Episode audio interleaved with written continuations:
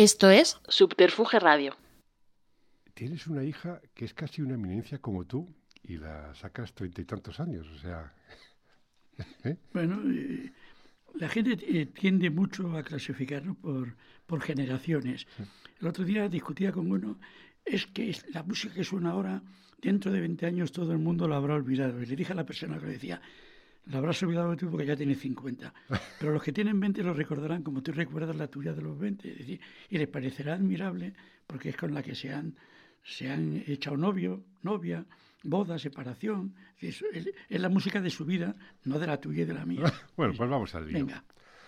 Hola, saludos de Juan de Dios Rodríguez y bienvenidos a Estudio 8.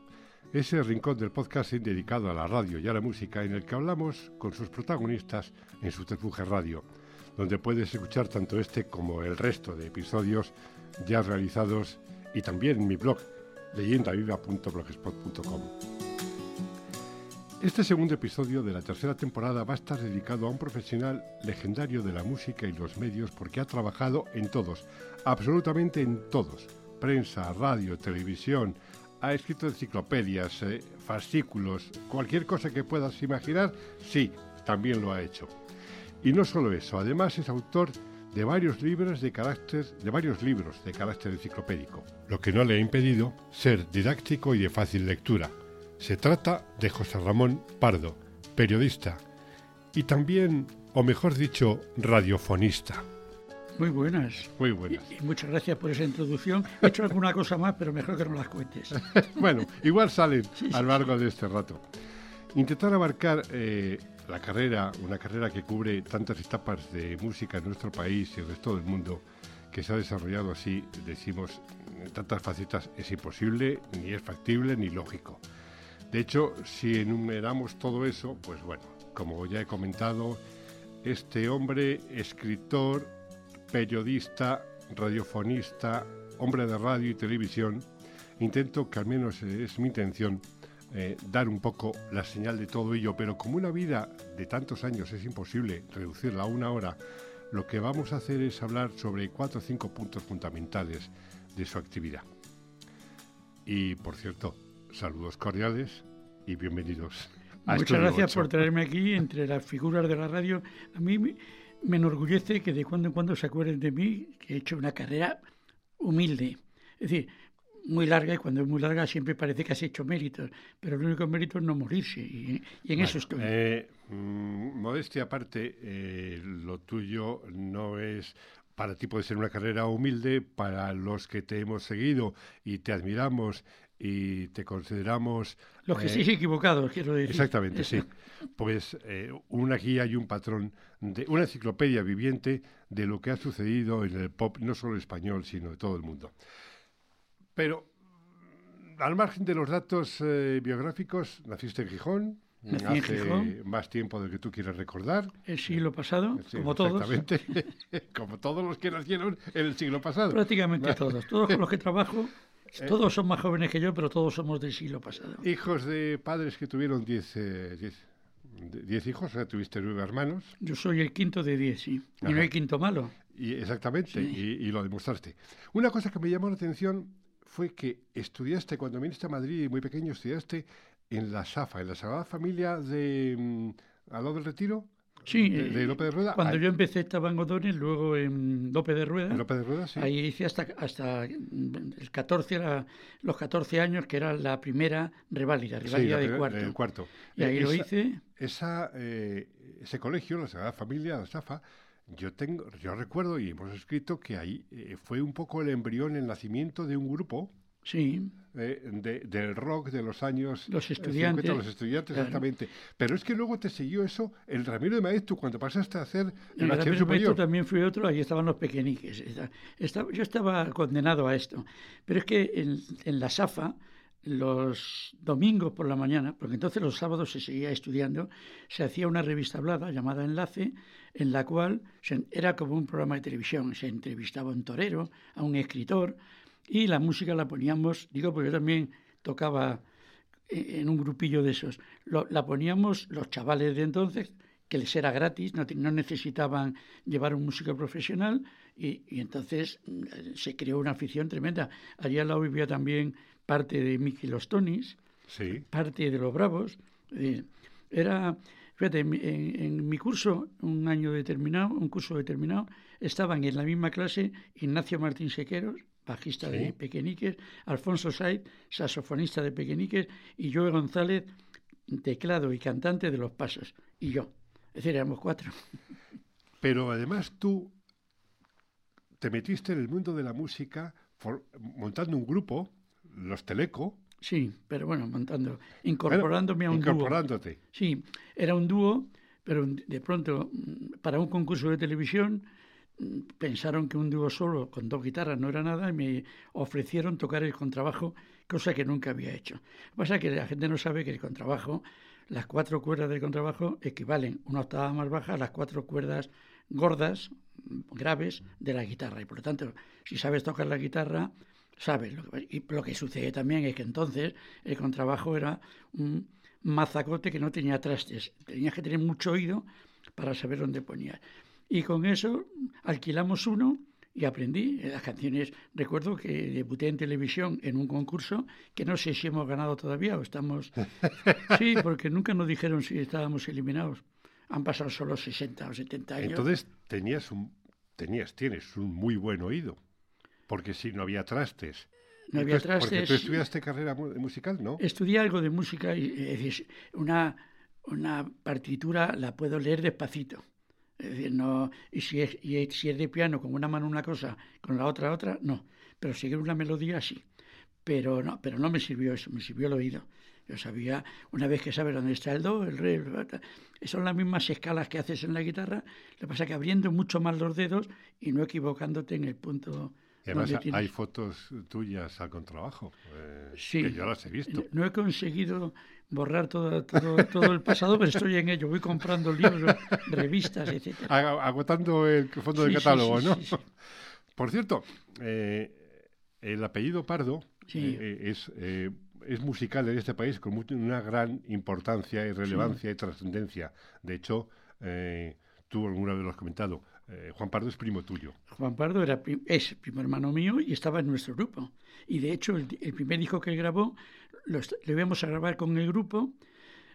Fuimos a hacer la, grabación y estaba sonando muy bien, pero el, maestro de músico de Philly nos dijo, tenéis un problema, el, el, batería se va acelerando, no os dais cuenta, pero acabáis más deprisa que empezáis. Entonces, volved a casa, ensayad con un metrónomo y lo hacemos. ¿Qué sucedió? Que en esas dos semanas de ensayar hubo una, revolución en el grupo. Uno de ellos terminó la carrera de ingeniero de telecomunicación y lo dejó. Y ya lo dejamos, pero Juan Pardo, que quería seguir en esto, fue y grabó ese primer disco que se llama Juan Pardo y su conjunto, que no era su conjunto, sino otros músicos para hacer ese disco. Es decir, por suerte no, no dejamos nada grabado, con lo cual podemos decir que somos muy buenos y nadie puede negarlo. No, no, hay pruebas. Este señor es, como hemos, eh, creo que lo he mencionado, pero mm. por si queda alguna duda, efectivamente es José Ramón Pardo. Y con él vamos a hablar de cinco aspectos fundamentales, como he comentado antes. El primero que yo quiero destacar es la música y el periodismo, pero centrémonos antes de dar ese paso, de ir directamente al periodismo, ya que estamos hablando de, ese grupo de tu afición por la música, mm. de los Teleco, hay un momento muy importante en tu vida profesional, que son las matinales del Price, que es donde conoces a los honores estudiantes, Miki Tonis, todo mm. ese mundo. Tú, además, hablaremos al final de ello, tienes un sello discográfico, Ramalama, que ido recuperando todo el material de aquellos años, aquellos grupos. Bien, Ahora el recuerdo que tienes de aquellas matinales del Brice que duraron año y medio, no más. Dos años. Dos años. Pero, eh, no todos los domingos, claro. No, quincenales, sí, sí, sí. ¿Qué, qué, qué, te, te, evoca ahora aquello? ¿Qué me evoca? Bueno, por primera vez empezaba a, aparecer, digamos, un, un entramado comercial donde podían apuntarse los grupos. Porque todo lo de los. El altavoz, que era la revista hablada del Colegio Calasancio, enlace de la SAFA, todo eso era gratuito absolutamente. Y ahí empezaron a pagar muy poco, pero pagaban un poco. Eso funcionó del año 62 a febrero del 64. Ahí se pone el cimiento de lo que va a ser el mundo comercial. Ahí debutan, todavía gratuitamente, Miguel Ríos, los Sonor, eh, Miki los Tonis, los estudiantes, los pequeñiques. Ahí los estudiantes entran en crisis y ese mismo año 64 Fernando Arbés monta Los Brincos, que es el primer grupo profesional de verdad de esa era, y todo eso nace de esa gran idea que fueron las matinales del Price. Y ese ambiente es el que a ti te hace entrar en el periodismo. Y vas a la escuela oficial de periodismo. Pero no entré, no entré por la música, es decir, de la música. Es yo ¿Entraste por vocación periodística? Soy una persona que, que me he movido según empujaba el viento. Es decir, nunca he querido ser nada especial. Yo siempre digo que soy de las pocas personas que han triunfado en lo que querían ser. Todo el mundo dice, yo quería ser astronauta, yo quería ser futbolista y no lo han conseguido. Yo no quería ser nada y no soy nada. Por lo tanto, he llegado a, a mi aspiración. Pero lo importante, yo, mientras estudiaba Derecho, había una revista en Madrid, técnica de publicidad, uno de cuyos propietarios era un primo hermano mío, tengo cientos de primos hermanos, en Barcelona, y me pidió que con mis escasos conocimientos administrativos me ocupara de, la revista junto con los dos socios que vivían en Madrid. Y, entré en esa revista, se llamaba Control de Publicidad y Ventas, y ahí empecé a ver lo que era el periodismo. Lo que me sorprendía es que llegaba un tipo con una cuartilla y tres días después lo veía impreso a dos columnas. Era una especie de milagro.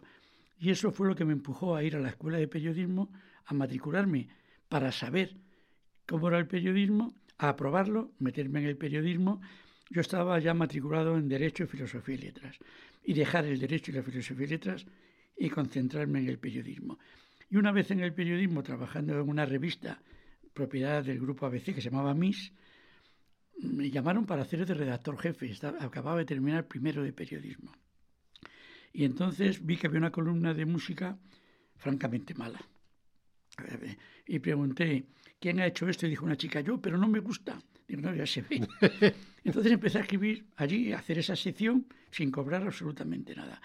Con la suerte de que al cabo de un par de años el propio ABC me pidió que hiciera la sección de discos de ABC y la hoja del lunes, la sección de discos de la hoja del lunes.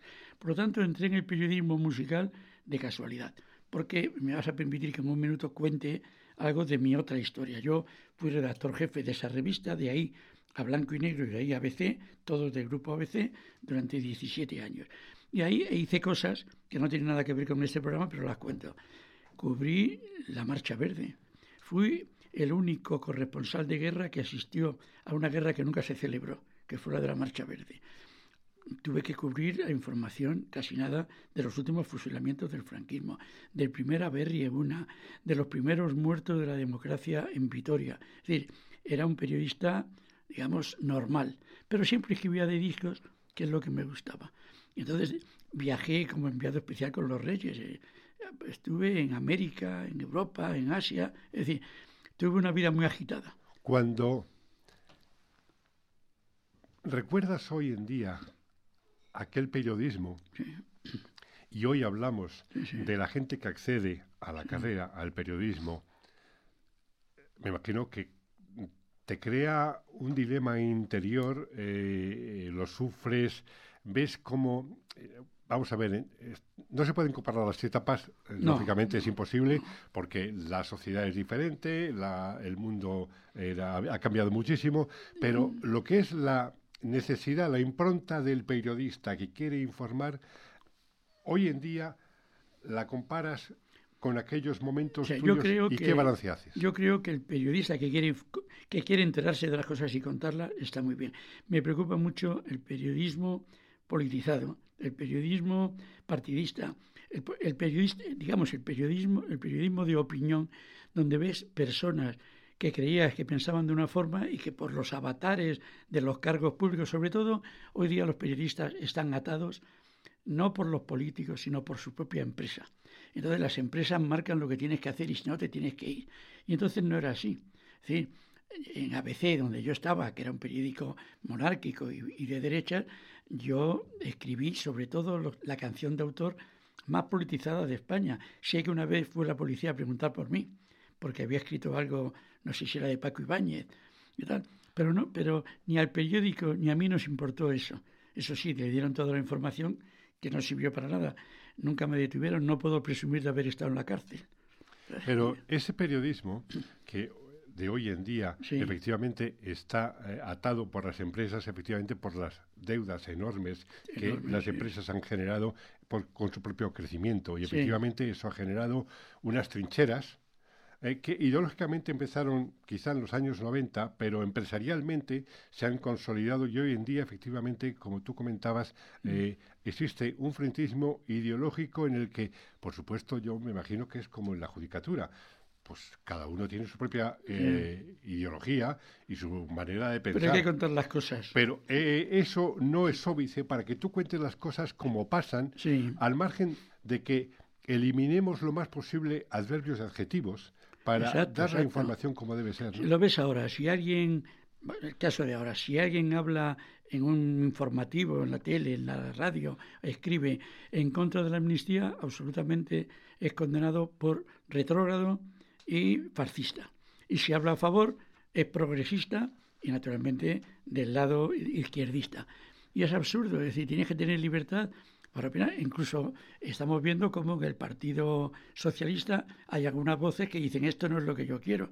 Pero en cambio, en los periodistas les da más miedo porque pueden perder el sueldo y está la, está la vida muy achuchada. Volviendo a ese periodismo musical de los primeros nombres, mm. eh, yo quiero hacerte, te voy a soltar una retaíla de nombres y tú me hablas de un par de ellos, porque lógicamente son Rolling Stones, Bee Gees, Tina Turner, David Bowie, Lola Flores, Marisol, Paco de Lucía, Julio Iglesias, Cecilia, Rafael, Serrat, Ana Belén, Víctor Manuel, Maritrini, Alberto Cortés, Pop Top, Teddy Bautista, Len Milo, Gloria Estefan, Laura Pausini y La Nova Cansó. ¿Qué quieres que diga? A mí, de todos los que has dicho, me gustan. Todos.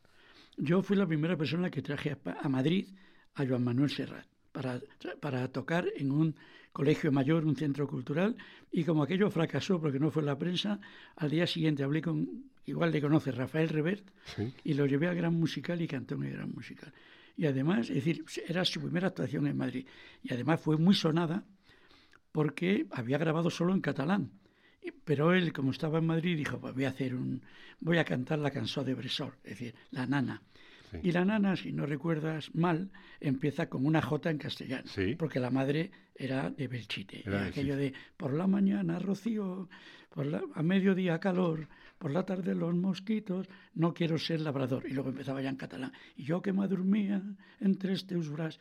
Pero cuando empezó a cantar la J, todos los chavales y chavalas que había allí empezaron a reírse pensando que Rever y yo le habíamos llevado a un jotero y Serrat tuvo las narices, siendo nuevo absolutamente, teniendo la primera... no llegaba a 20 años. Eh. Sí, teniendo la primera oportunidad de cantar para toda España, paró, en un directo, paró, bajó la guitarra y dijo, nunca pensé que por cantar en castellano en Castilla se iban a reír de mí.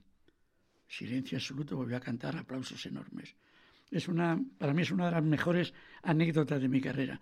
Y allí, con la ayuda, lógicamente, de la cadena SER, que era muy potente, tan potente que no estabas tú ni yo, era gente, buena, con eso eh, comenzó la carrera. Bueno, unos meses después se grabó Manuel el Titiritero, que fue su primer... Te estoy hablando del año 66, 67, al año siguiente fue el año de Eurovisión. Ahí empezó.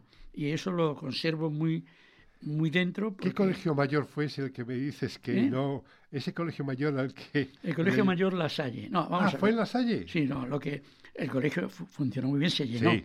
Pero yo invité a todos los periodistas musicales de mi generación. Dicen, ah, es un descubrimiento. Eso que dicen siempre. El nuevo.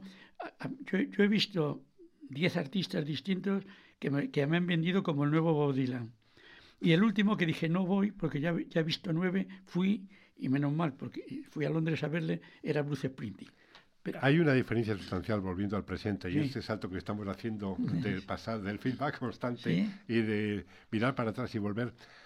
Hoy en día es muy difícil que eso pueda producirse. Hoy en día eso sucede en las redes sociales, en YouTube, en los influencers. Pues porque también eh, los medios de comunicación dependen también de la publicidad de las compañías de discos y entonces yo fui a Londres, todavía en esa época, a, una convención donde cantó Donovan, Loggins y Messina, Erwin and Fire, eh, Andy Williams y la compañía estaba empeñada en que habláramos de Andy Williams, que era lo que apostaban, y que no hiciéramos ni caso a Erwin and Fire, que de ahí pegó la explosión.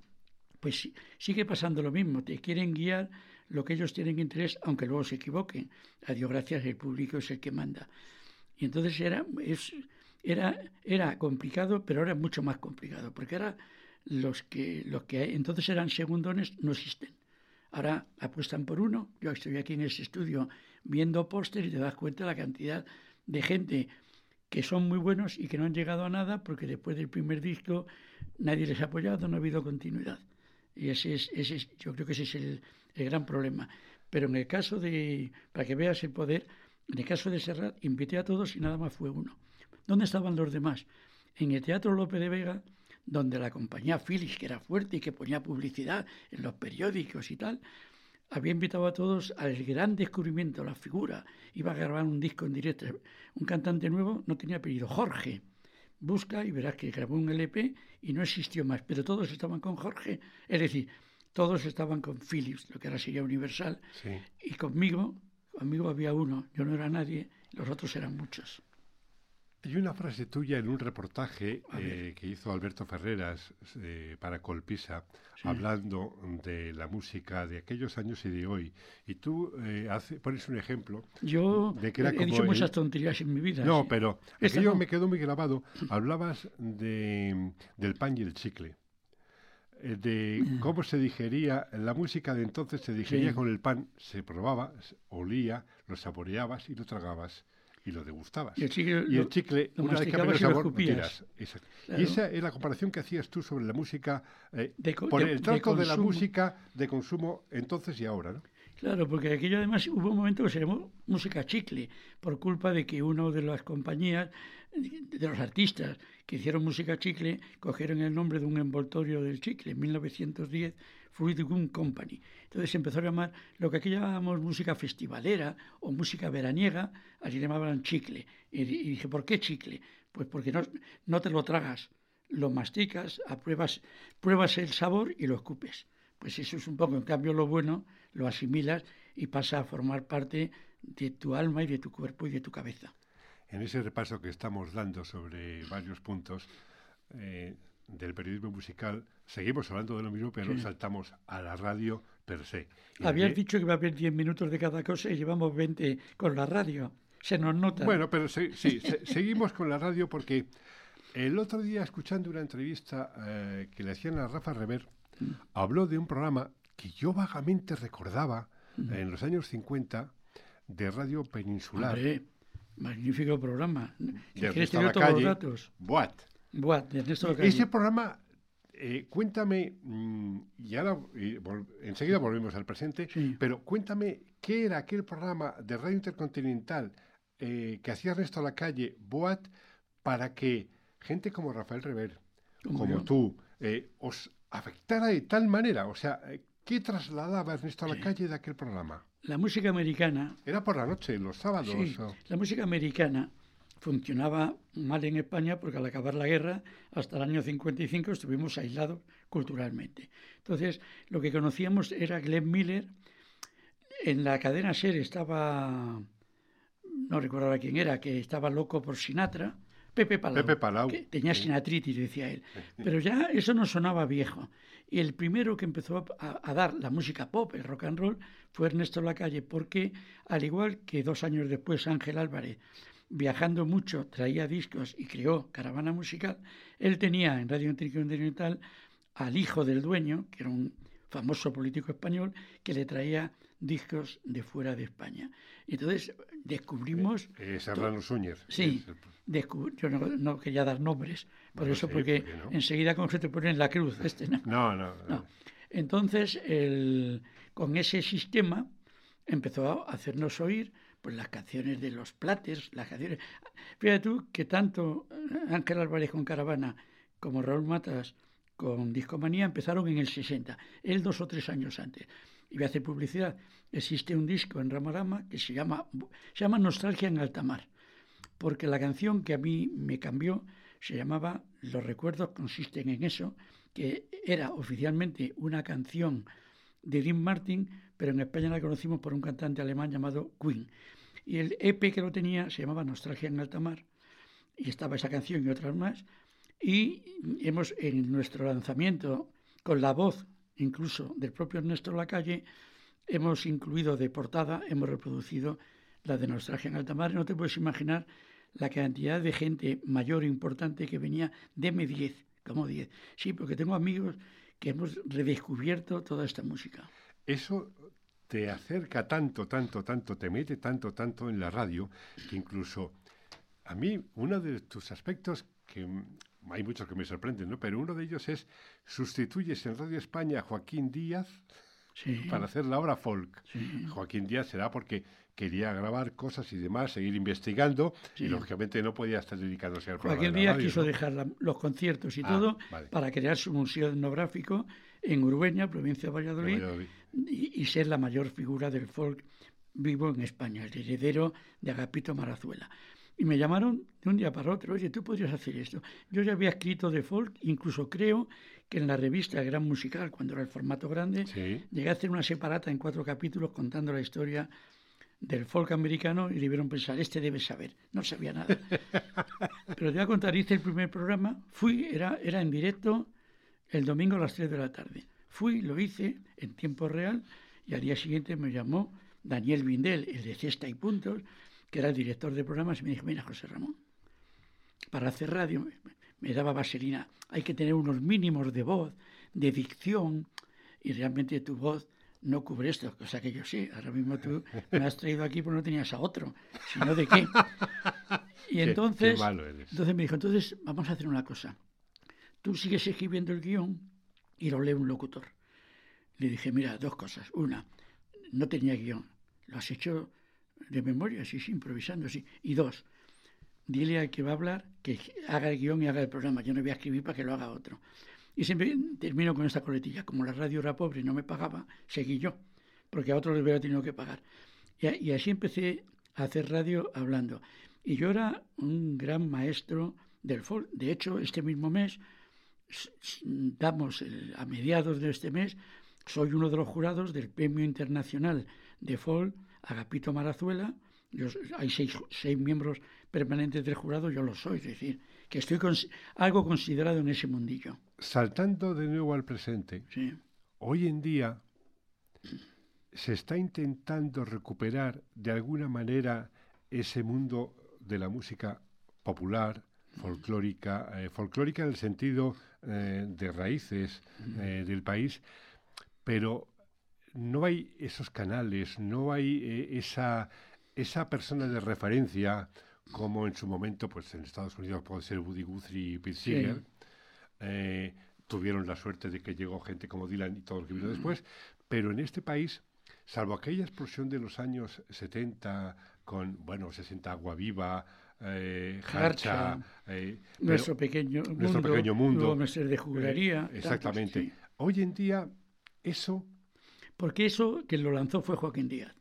Joaquín Díaz, además de lo que conoce la gente, era el responsable de, de la editorial de las canciones de Folwell Records, que era la gran compañía americana de Moisés H., que lanzaba todo esto, era quien lo editaba en España dentro de Moviplay. ¿Y hoy en día? Y hoy en día no hay nadie que haga eso. Y además Hoy en día a las compañías les importa todo un bledo. Pero las raíces de la música popular eh, de este país se, se, van a ir perdiendo. No, no se van a ir perdiendo. Hay una actividad enorme.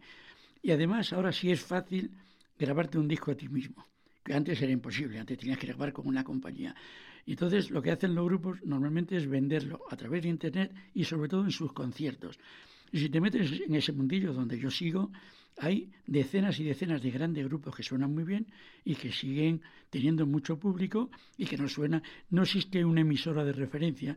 Creo que ahí debería. En esa línea iba yo. En esa línea iba yo porque estamos hablando del capítulo de la radio. Claro, claro. Ahí falta es un poco y voy a hablar de mí cuando en el año 91 se me ocurre crear una cadena recuperando ahora vamos a ir a eso ahora me, vamos a me callo cuando me preguntes hablo ahora, ahora vamos a ir a eso pero eh, siguiendo en el presente, eh, cuando las emisoras musicales están radicadas fundamentalmente en la fórmula sí, sí, y, y, las que no siguen fórmula en 600 discos de un call-out y demás, eh, no hay, mm, así, así como tú dices que hay eh, grupos y hay gente que acude a conciertos, no son salas, no son 50.000 ni 5.000 eh, seguidores, pero a lo mejor hay 200, 300 en cada sala además que van siguiendo esa falta de, que haya un canal eh, para que la gente lo siga, eh, no me refiero ya solamente a radio, canales como YouTube, eh, plataformas. No existe, no existe, desgraciadamente.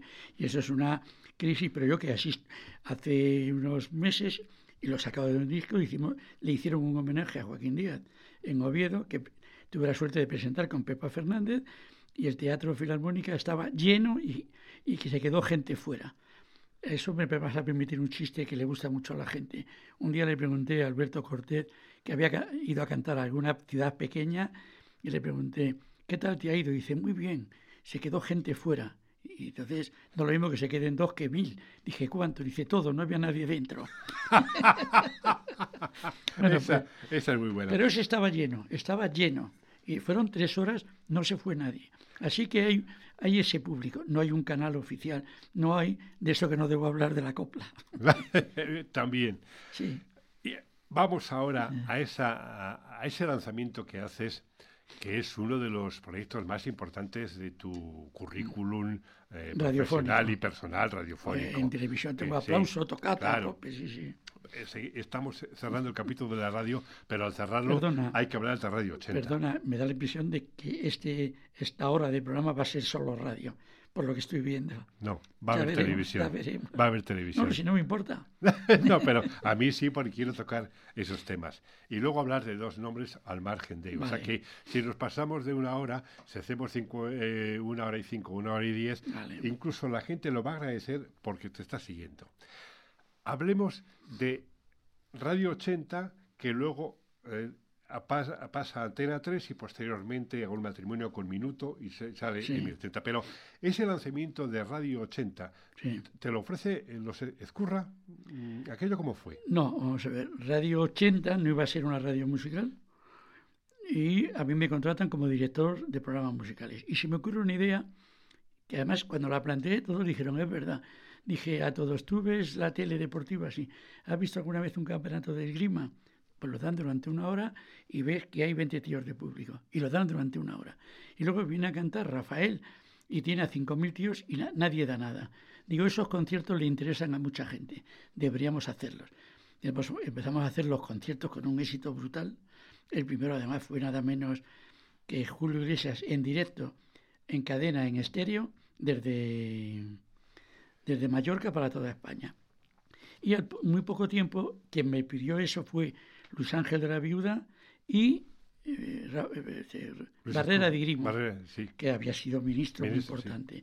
Y Barrera de Grimo fue el que me llamó un día y me dijo, quiero que seas el director de programas y emisiones. Entonces empecé, pero esa radio no era musical, ahí tenía Arriaza, tenía, el bus del cole. Sí, tenía mucha gente, el bus del cole, tenía a Mara, la mujer del baby, haciendo maratón Mara, tenía gente muy importante. Pero la, eh, teníamos 13 emisoras solas, eh, Antena 3 tenía eh, otras 10 o 12 y decidieron unirse y les vino muy bien. Entonces, Antena 3, cuando llegamos a un acuerdo antes de que fuera oficial, Antena 3 pidió a, a Radio 80, nos pidió que transmitiéramos ya desde el principio, mientras negociábamos, el programa de García porque les sacaban mucho dinero, tenían 13 emisoras más para cobrar la publicidad. Y a cambio, ellos querían hacer un programa musical nuestro como intercambio. Yo, como director del programa, propuse un programa que, a mí me parecía buenísimo, que hacía, eh, bueno, que se llamaba El Canguro y que hacía Carlos Finali. Me parecía, era, era, nuestro programa estrella. Y Manuel Martín Fernández dijo que no, que quería un programa que hacía yo, que se llamaba Barbacoa, y que era lo de siempre, recordar cosas antiguas. Ya eran antiguas en, los, 80, Y seguía poniendo a Neil Sedaka y tal. Y entonces empecé a sonar por los dos lados. Y luego cuando se produjo la fusión definitiva, me ofrecieron ser director de programas en, la, Antena 3 y dije que no. ¿Por qué? Porque ya había otro. Y me dijo, Manolo, no importa, hay mucho trabajo. Digo, sí, siempre que hay dos, se acabamos peleando y no, no quiero, tú lo sabes muy bien porque me ha pasado en otros sitios que tú conoces. Sí. Entonces eh, dije que no, pero me llamó y me dijo, mira, tenemos, hemos comprado unas emisoras y queremos hacer una radio musical. Y entonces ahí inventé Radio 80 Serie Oro. Y ahí estuve y eso funcionó muy bien porque era devolvía era la nostalgia, devolvía la memoria a la gente, hasta el punto de que esas 3.000 canciones con las que funcionamos se han convertido en el canon. Todas las emisoras de ahora que quieren buscar público con nostalgia usan las mismas canciones. Usan aquellas canciones. Sí, esas salieron de mi casa y de mis discos. No existía el CD. Por lo tanto, tenían que ser discos casi inmaculados para poderlos reproducir. Y eso funcionó muy bien, muy bien. Y unos años después eh, compraron otra y me pidieron que inventara otro sistema. Y ahí ofrecí tres, tres posibilidades. Una, una radio New Age. Esta, nos acercábamos al año 2000 y había mucha espiritualidad, el gregoriano y tal. Otra era una radio tipo Radio 80 Sirio Oro, pero de música hispanoamericana, de rancheras, tangos, cuecas, chacareras, boleros, tal. Y un tercero que era volver a recuperar la copla. Lo estudiaron el Sanedrín, todo esto en cinco días. Radio Ley. Y me dijeron que si hacíamos eh, lo, de la, lo de la nostalgia eh, sudamericana, íbamos a quitarle público a, nuestra nostalgia, Radio 80. Si hacíamos la música New Wave, que era lo mismo que estaban haciendo las élites americanas, le que íbamos a quitar público Antena 3, que había acaparado a los jóvenes eh, profesionales y tal. Entonces, que adelante con lo de la copla, pero con una condición, que yo dijera que era mía y no de Antena 3 porque le daba vergüenza. Y, dije, ¿por qué es de vergüenza? Dice, porque mira, si tú haces una emisora de música sinfónica y no funciona, puedes echarle la culpa al público, que no está preparado. Pero si haces copla y no funciona, la culpa es nuestra. Así que di que es tuyo. Y a los dos meses y medio salió un EGM y era solo Madrid. Todas las horas, todas las horas del día, compitiendo con García, con Encarna, con Luis del Olmo, éramos el número uno. Y sin embargo, en, el total del día, nada más éramos el número tres. ¿Y por qué? Tú que has trabajado también el EGM. Porque dijeron, es que en las demás emisoras la gente tiene una media de oír entre tres horas y media y cuatro. Y vosotros tenéis entre siete horas y media y ocho. Por lo tanto, como es el mismo público, no lo podemos contar dos veces. Eso es una tontería porque al final el anunciante, si sabe que a las 2 de la tarde tienen más que los demás, la, tuvimos una invasión de publicidad porque además la pusimos muy barata pensando que no iba a ir nadie. Un día cuando de pronto me llegan unos anuncios de Mercedes, de la casa Mercedes, le pregunto a la directora de publicidad, ¿esto qué es? ¿Un concesionario de Parla o del Sur? Y dice, no, no, es la Mercedes. Porque habíamos hecho una oferta tan barata, tuvimos una crisis, es la mitad del tiempo era publicidad y me callo un rato. iba, iba a dar el salto. Eh, en su momento eh, tratamos el tema con José Ignacio Vélez porque él hizo eh, una tesis doctoral sobre la llegada, la fusión de, Antena 3 en hacer la, fusión de los grupos Codó y, Prisa, ¿no? Entonces, no es el caso, porque ya lo hicimos en su momento y vamos a dar el salto porque eso sí que nos puede llevar horas tratarlo. Pero efectivamente llega un momento en que se produce la unión. Prisa tenía por un lado de ser minuto, eh, cuando se produce esa unión, esa fusión o esa, esa absorción, llámelo usted como quiera, al final se produce que José Ramón Pardo con Radio 80 Serie Oro se convierte aquello en M80 y pasa temporalmente a, ocupar eh, la dirección de, aquella, de aquel matrimonio, pero que dura poco. Dura poco por, por un error mío. Nunca cuando te absorben debes aceptar un cargo. Porque el más tonto de la empresa que absorbe piensa que es más listo que el más listo de la empresa absorbida. Cosa que puede suceder, pero no suele suceder. ¿Qué ocurrió? Que a mí quien me llamó para que me quedara, a mí no me gusta quedarme, pero quien me llamó fue Juan Luis Cebrián y Polanco, eh, no el gran jefe, Javier Díaz. Javier Díaz Polanco. Y me dijeron que somos la empresa Mm, radiofónica más importante de la música, te necesitamos y tal. Y alguien allí pensó que me querían para, para ir ascendiendo. Yo nunca he querido ser jefe de nada. Lo que no quiero es tener jefes. Y entonces empecé a hacer la vida por mi cuenta. Me costan ambas. Eh, sí. Y entonces la gente allí me debió pensar, este es un peligro, me empezaron a hacer el vacío, me empezaron a hacer primero putaditas, luego putadotas. Entonces yo fui un día y dije, oye, me voy. ¿Pero por qué? Yo, porque me estáis haciendo putadas. No, espera, hablamos. Y al final me fui. Pero antes yo les dije, no debíamos fundir.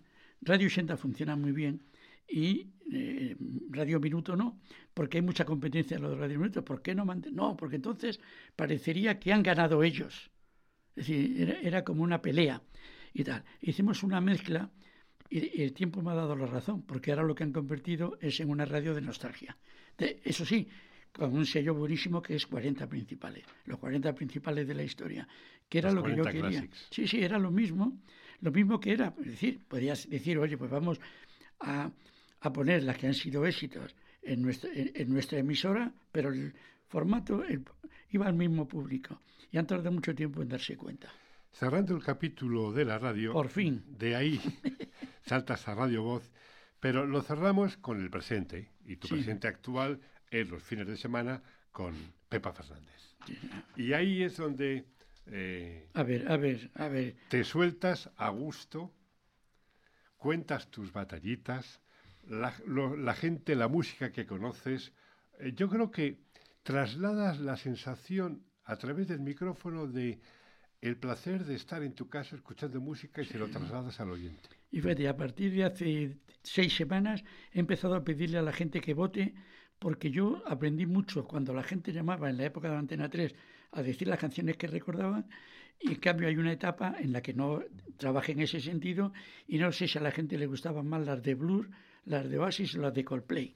Y esto me está ayudando porque veo qué es lo que, qué es lo que la gente vota para la canción feliz. Bueno, pues efectivamente estoy muy feliz. Yo de hecho me había retirado.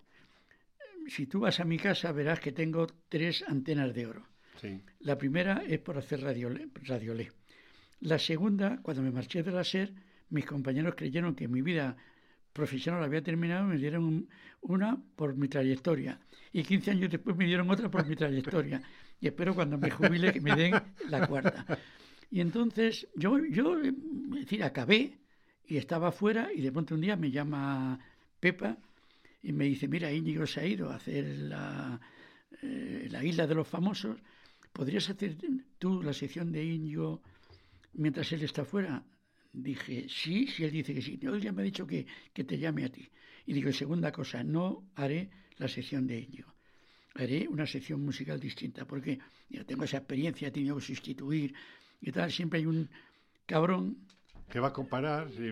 sobre todo al final hay uno que llama y dice, tú que eres mejor o, menos mal que viene el otro pues porque tú eres otra cosa sí. ojalá vuelva el otro, que tú eres muy malo, o ojalá te quedes tú porque el malo es el otro. Entonces hice otra sección Estuve tres meses haciéndola y Diego volvió y se quedó. Y, es, y eso era mayo. Y dos meses después me llamó y dijo, oye, yo quiero que hagas tú una, lo que hacías, lo que has estado haciendo, que lo hagas.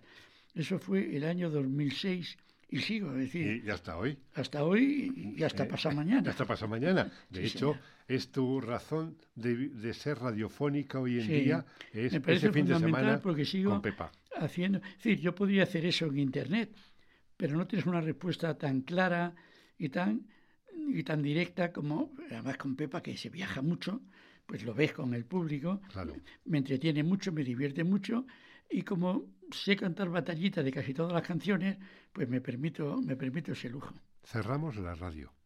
Sí. Bueno, pues apaga y, que cierra la puerta al último. el último. Entramos en la televisión.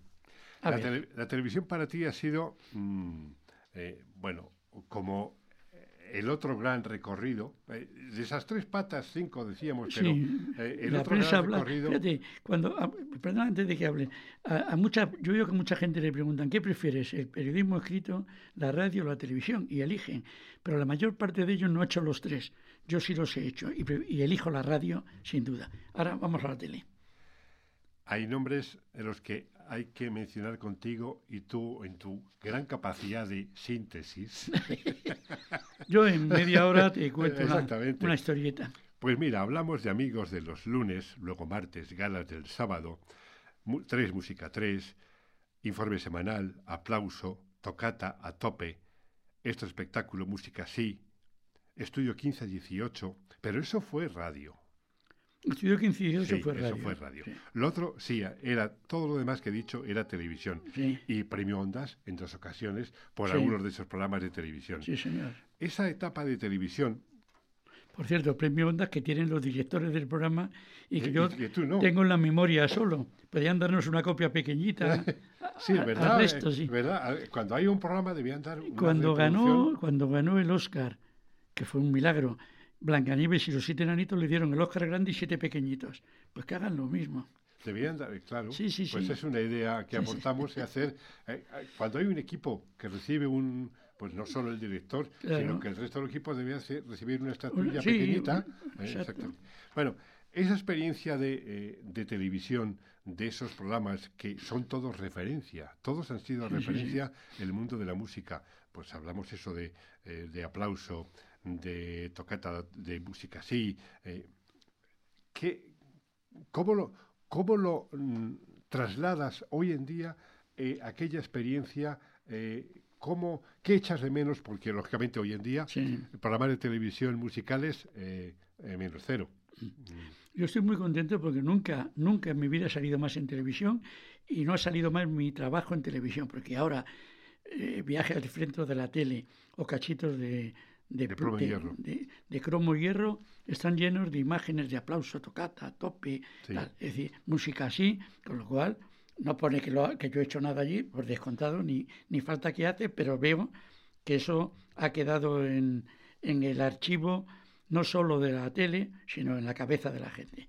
Yo empecé en la tele presentando un programa de jazz, que no figura en ningún lado, porque fueron seis programas que hice en un día. Me llamó un realizador para que los presentara y, cuando llegué allí me dijo, mira, eran conciertos del Festival de Jazz de San Sebastián. Y me ¿Estamos hablando de qué año? Últimos 60, primeros 70. En la época que estaba José María Quero. Sí, pero no, era, era un realizador menos importante. No, me refiero para ubicar a, los que tienen ya peinan canas o no peinan. Quero, Maqueda. Ubicar. Sí, sí, la gente que hacía musicales. Y esto lo que me pidió es que presentara a los seis de un tirón y dije, vamos a verlos. Y dice, no, tú conocerás a estos. Dije, sí, Daniel Hampton tal, pero no sé lo que han tocado. No, tienen una carrera muy larga y quiero y. No, es no hay tiempo y tal. Hice esos seis y no volví. Le dije yo, no volví porque no me volvió a llamar, porque dije yo para, para hacerlo tengo que ver lo que han tocado, lo que han hecho, se han transformado, decir, lo que es esto. Y lo dejé. Y entonces Eduardo Stern, me llamó para un programa de folk, se llamaba Tres Música 3, donde yo era asesor. Es decir, nos, han sido siempre muy prudentes en no sacarme, y eso hace que haya sobrevivido la televisión, e incluso yo, no sacarme en imagen. Y entonces, estando en esto, me llamó Pedro Urquicia, creador de Informe Semanal, para que le hiciera toda la parte musical. Eso fue del 73, 72 hasta el 78. Toda la información musical, eh, viene un grupo, el número uno, quien sea, los Rolling y tal, estuve. Y en el 78, eh, las cosas burocráticas, me llamó el departamento de música para decirme que querían sacarme de informativos para que hiciera, fuera el guionista único de un programa que iba a durar solo tres meses. Era para verano, iban a echar la casa por la ventana, pero solo para verano. Y entonces tenía que abandonar informativos, que no me preocupaba, porque mi labor. Yo todavía era redactor jefe de ABC, lo fui hasta el 83. Mi, mi labor, digamos, periodística estaba cubierta, la otra no. Entonces negocié con mi mujer y dije: Mira, nos quedamos sin vacaciones, pero a mí me interesa mucho entrar en ese mundo. Nos quedamos sin vacaciones, eso me cambió mi vida. Buscamos una casa en la sierra para poder, porque eso duró mucho más tiempo del previsto. Y allí José Luis Uribarri, Pepe Asensi, José Luis Fradejas, Soli Bodorowski, yo, nos reunimos, inventamos el programa que era Aplauso.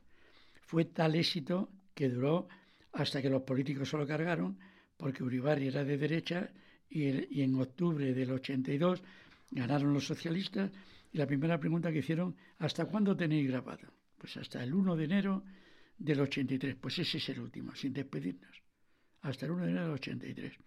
Por eso siempre digo que duró hasta el 83, pero por un cuarto de hora. Y entonces, curiosamente, a los dos meses nos llamaron a todos para que hiciéramos un programa parecido, que entonces fue ya Tocata, pero sin, sin los enemigos del régimen de entonces. Y eso, yo al total, entre aplauso, tocata y a tope, estuve cerca de 11 años haciendo esa música. Y muchos años después me llamó la hija de Uribarri, que era directora de programas musicales, para que hiciera música así, y me dijo que quería que triunfara como el de su padre. ¿En esos programas eras guionista o asesor? Eran las dos cosas. Era guionista único y asesor, porque normalmente los, los directores cobran mal los asesores. Los, ah. los directores no, no, no, tienen por qué ser especialistas en música. Y entonces música sí yo la condición que le puse a, a... ¿Tú quieres que funcione como el de tu padre? Sí. Digo, es imposible. Dicen, ¿qué necesitas? ¿Cuántas horas de estudio? ¿Cuántas de producción? ¿Cuánto dinero para atraer artistas? Y dije, no, no. ¿Cuándo quieres que salga, Susana? Y dijo, los sábados a las 7 de la tarde. Digo, pues basta con dos llamadas telefónicas. Llama a Antena 3 y llama a Telecinco y diles que no emitan nada a las 7 de la tarde de los sábados. Hombre, dijo, que con tu padre no existían. No puede, claro. Claro, tú haces un programa que hacer un programa musical cuesta mucho dinero y mucho esfuerzo. Y encima te ponen una película, te ponen Pretty Woman y te has quedado sin audiencia. Entonces, y además hoy día las televisiones tienen muy mala leche. Cuando uno programa algo, le hacen algo para hundirle. Y naturalmente ese programa funcionó a su nivel. No, es que lo de aplauso decía que la gente, no, la gente joven no saliera a la calle los sábados hasta que acababa hasta aplauso. Que acababa el programa. En aplauso tuvimos una suerte, además de que todos éramos muy listos, que se nos juntaron tres tendencias musicales fundamentales. Vivimos la época de fiebre del sábado noche y de ahí salió La Juventud Baila. Tuvimos la época de los ídolos de fans, los Pecos, Miguel Bosé, Leif Garrett, que era otra, una, una los, los, jóvenes, los adolescentes y preadolescentes, y empezó la fiebre de los videoclips. Y entonces también fuimos los primeros en hacer una lista de videoclips. Y eso nos permitió captar a todo tipo de público. Eso no se ha repetido y creo que no se va a repetir. ¿Tú crees que no es viable una televisión musical? No, eso lo ha demostrado InTV. Lo ha demostrado InTV, fue una bomba. Fue una bomba. No hablo de un canal de televisión que pueda competir con las genialistas, lógicamente. ¿no? ah, bueno, si quieres ser minoritario, sí. Pero fíjate, MTV, que a ti, que, eres más hombre de radio, te va a gustar la idea, cuando salió arrasó. Eran 24 horas de un vídeo, otro estrenaban todo, lo repetían, un poco como la radio fórmula y tal. De ahí salió el vídeo Mató a la estrella de la radio, que era su error. sí. Pero cuando pasó un año, los americanos dijeron, la gente se va a aburrir. ¿Qué va a pasar? Hicieron un estudio de la gente que quiere tal y había más gente el segundo año que el primero. Pero descubrieron que lo usaban como radio. Eran sus 40 principales. La gente lo tenía puesto porque le ponían música continuamente. como fondo de música. Y solamente cuando estaban oyendo y de pronto decían lo nuevo de Blondie, se sentaban y lo veían. Y luego seguían cocinando, estudiando lo que fuera. El cuarto apartado. Ya en telegrama, ¿no? no, no, tranquilo. Eh, vamos, vamos, vamos sobrados. no, pero vamos en vale, Vale. Vamos on time, que dice. Los libros. Eh, José Ramón Pardo, eh, yo quizá titule este podcast y el blog como la enciclopedia viva o la enciclopedia, espera que mire la chuleta, la enciclopedia musical. Sí, me llaman enciclopedia con patas. Sí, sí. Voy a tener que mutilarme para que me cambien. Porque uno mirando esto dices, vamos a ver, o sea, ¿cómo es posible? ¿Cómo es posible que partiendo de dos folios que te encarga la editorial Salvat en su momento, surgiera una colección como temas clave, la música pop, folk y la canción popular, la música contada con sencillez, la discoteca básica, mil discos, de la música pop, medio siglo del Festival de Eurovisión, en fin, aquellos años del Guateque. Pásame esa lista, pues yo no me acuerdo de todos los que he hecho. Eh, Pásame la O sea, en serio que no me acuerdo. Por favor. O sea, mm, ¿cómo te organizas para, no sé, mental, profesionalmente, para desarrollar esa actividad? Yo, bueno, eh, el otro día estaba ojeando la enciclopedia del pop Te digo, bueno, vamos a ver. Eh, yo sé que gozas de una memoria deslumbrante, eh, con patas, algo impresionante. Pero, ¿cómo te organizas para desarrollar? Primero, claro, si escribes los fascículos se convierte en enciclopedia, de acuerdo. Pero cada fascículo tiene su razón de ser, tiene su material, tiene su documentación. Cuéntanoslo, por favor. Yo tengo la teoría de las 600 curvas que voy a, plantear aquí. Un día, mi, jefa y compañera, Pepa Fernández, eh, me dijo que estaba agobiada, que tenía una semana, que, que, el lunes presentaba no sé qué y por la tarde no sé cuánto, y, y al día siguiente viajaba no sé dónde para hacer lo mismo, una presentación y luego venía a Madrid para hacer el programa y viajábamos. Y estaba agobiada, cosa muy lógica. Y yo dije, no, no, no te agobies, porque ninguna de esas cosas es a la vez. Digo, y le dije, ¿tú vas, vas en coche de alguna vez de Barcelona a Madrid o de Madrid a Barcelona? Sí, claro. Digo, tú sabes que hay 600 curvas, eso me lo inventé, puede haber 800 o 30. Sabes que hay 600 curvas. Cuando sales Piensas en las 600 curvas o la, que tienes que pasar ahora. Pasas una, luego piensas en la otra, no piensas en las 600. Haz lo mismo aquí. Piensa en lo, que lo primero que vas a hacer. Todo fluye. Si, si tú tienes una cosa por la mañana y otra por la tarde, tienes un hueco. Voy a contar una de las cosas que nos pasó con el homenaje a Joaquín Díaz en Oviedo. Lo presentábamos los dos. Yo fui un día antes, yo siempre quiero ver las pruebas de sonido para ver lo que tocan y, con qué instrumentos y tal. Y Pepa estaba de viaje y llegó un cuarto de hora antes de empezar. llegó al teatro un cuarto de hora antes. entonces no teníamos ni guion, por descontado. No teníamos documentación. Entonces de internet me metí en la biografía de todos los que decía y los, y imprimí dos copias. Las puse en el mismo orden que iban a salir, un puñado para mí y otro para ella. Digo, ¿qué hacemos? ¿Qué hacemos? Digo, léete el primero, y lo presentamos. Y los demás, digo, mientras canta, leemos el segundo. Mientras canta, leemos el tercero. Eso de que todo fluya. Dice, ¿quién es el primero? Digo, pues es un gaitero muy famoso aquí, se llama Suaku Amieva, y un cantante de balada, de tonada asturiana y tal. ¿Y ese quién es? Digo, pues la tonada. Dice, pues mira, tú presentas al de la tonada y yo presento al gaitero. Y le pregunto, entonces quedaban cinco minutos. ¿tú sabes algo de este gaitero? Dice, no, pero puedo hablar de gaitas. Y efectivamente, sin dar nombre, dijo el nombre, la gaita, instrumento celta, tal, tal. Es decir, hay que saber eh, dosificarse, ordenarse y siempre hay tiempo para todo. Nunca, nunca me he sentido, solamente una vez en la vida, me he sentido eh, apremiado y preocupado.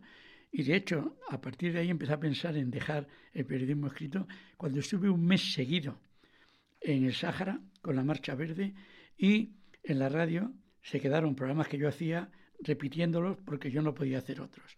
Y lo pensé, es que no me compensa. Es decir, si yo gano suficiente dinero con la música, ¿por qué voy a seguir? Que me encantaba, ¿cómo no me va a encantar irme a Arabia Saudí con los reyes, conocer esa cultura? O, irme a Hawái hacer unos reportajes para ABC de viajes y tal. Pero dije, no puedo tener a un periódico pendiente de que de pronto te manden a hacer una, una cosa larga y tal. Y dejé tardé, ¿eh? es decir, estas cosas hay, hay ¿Tu archivo documental para desarrollar esos ah, trabajos enciclopédicos? Ocupa muy poco. del lóbulo lateral. Escribo todo de memoria. Te voy a explicar.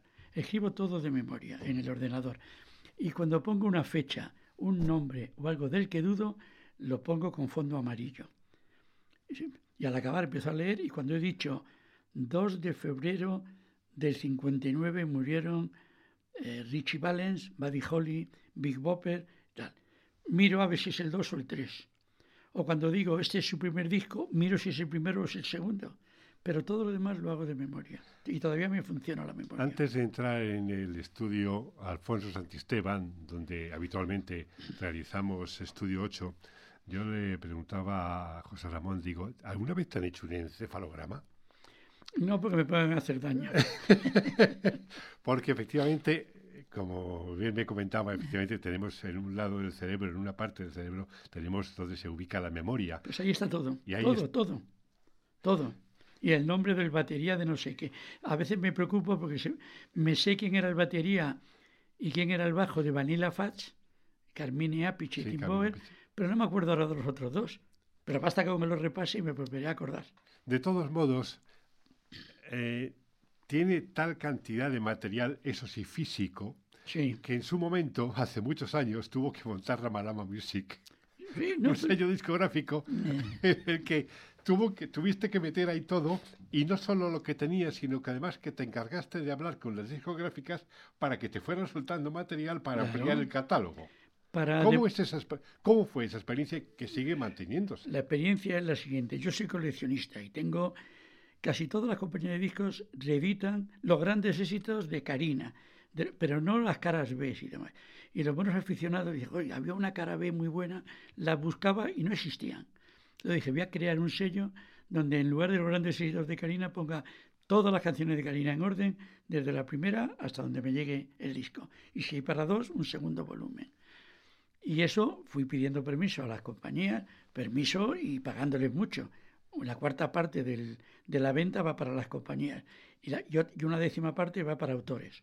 Con lo cual estamos en la ruina absoluta, autores, compañías y yo. y yo siempre digo, yo es que tenía dinero no sabía cómo perderlo y esta es una buena forma. Y a lo tonto llevamos 28 años y a lo tonto eh, tenemos 600 referencias donde está toda la historia de la música pop española. Y habéis sido discos de oro y platino de, de varias eh, publicaciones. Esa es la que hacíamos Íñigo y yo. Íñigo y tú, sí. Eso fue una temporada grandiosa. Hicimos una historia de los años 60 con libro incluido que vendió 150.000 copias y estuvo en las listas oficiales en el número uno de recopilaciones. Sin cantar nosotros. En uno cantamos y se hundió, la, se hundió el invento. Al margen de todo lo que hemos hablado, y ya para ir cerrando, hay dos nombres. ¿Has visto que esta pauta guion le da la vuelta? Sí, sí. Está en blanco ahora. Está en blanco, pero hay dos nombres. De los que quiero hablar contigo y con ellos vamos a ir cerrando. ¿Quieres que hable breve o...? Lo que te pida el cuerpo, pero no más de cinco minutos.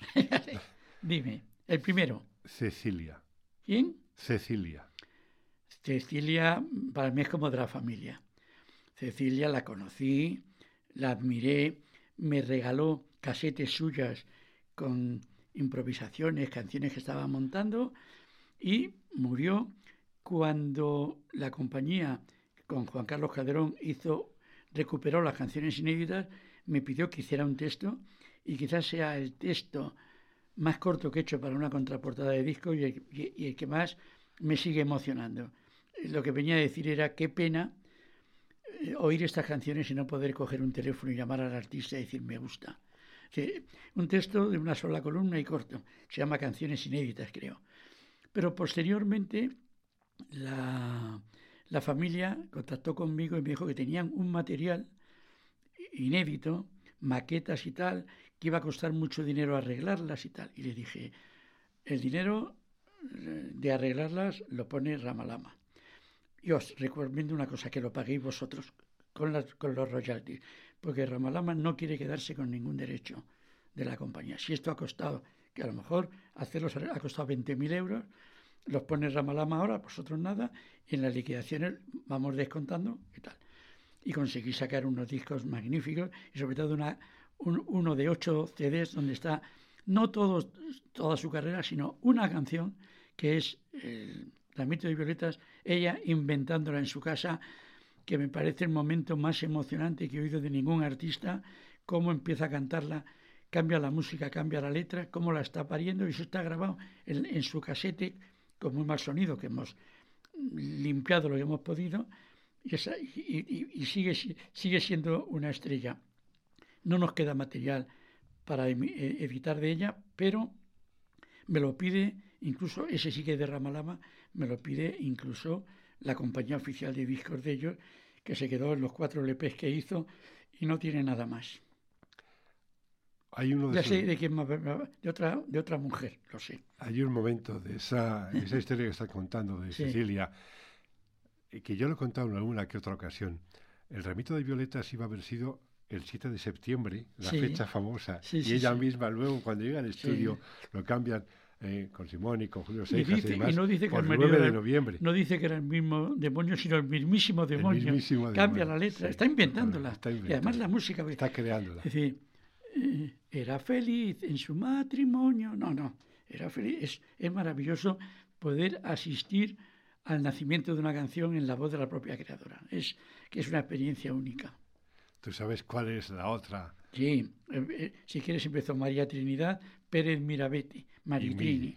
Maritrini sé que es el amor de tu vida, también del mío, no tanto, no quiero competir contigo, no te quiero quitar la novia musical, pero es que además eh, se complementan las dos.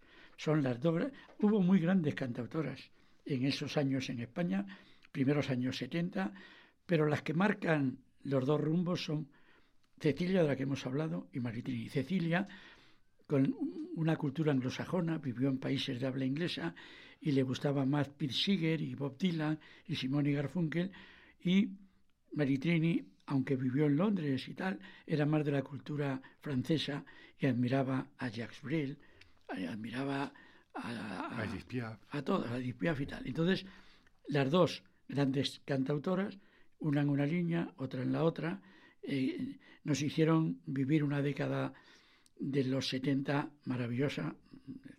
Cecilia murió en agosto del 76, Maritrini supervivió, hizo música posteriormente, pero canciones como Amores, como Cuando me acaricias, como Una estrella en mi jardín, son canciones inolvidables y canciones, las de ambas juntas, que marcan totalmente una década de la música española.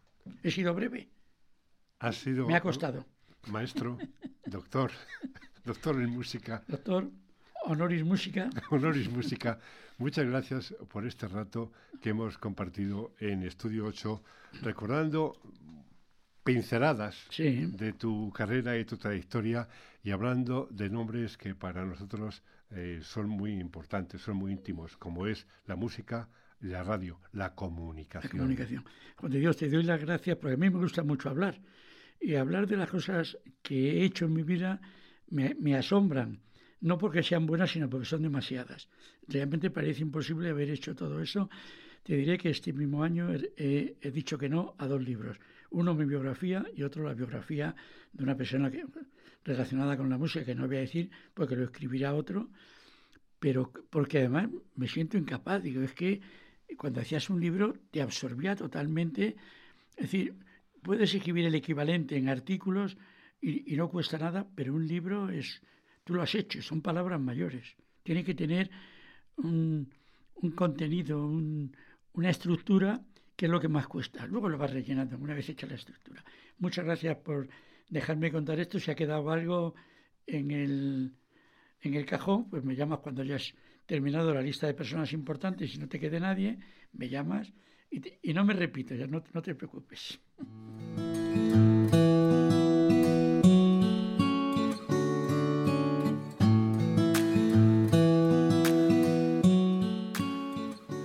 Efectivamente, como queda señalado, al final de la conversación, José Ramón Pardo es, si se permite la expresión, doctor honoris musica en prensa escrita, televisión y radio, como ha demostrado en sus diferentes publicaciones, guiones, asesoramientos y gestiones multimedia, es decir, la comunicación musical total. José Ramón Pardo es ese tipo de profesional de referencia al que hay que acudir para consultar, estudiar y conocer. Espero y deseo que esta conversación con Pardo haya sido de tu interés. Claro que ha quedado mucho de qué hablar porque su vida y experiencia dan más que para todas las enciclopedias y programas que ha escrito y realizado. Una suerte y honor poder seguir acudiendo a su obra y a él personalmente para seguir aumentando conocimiento. Y gracias a ti por seguir sintonizando en Subterfuge Radio Estudio 8. Te espero en la próxima edición para seguir hablando de radio y música. Hasta el próximo. Nos oímos.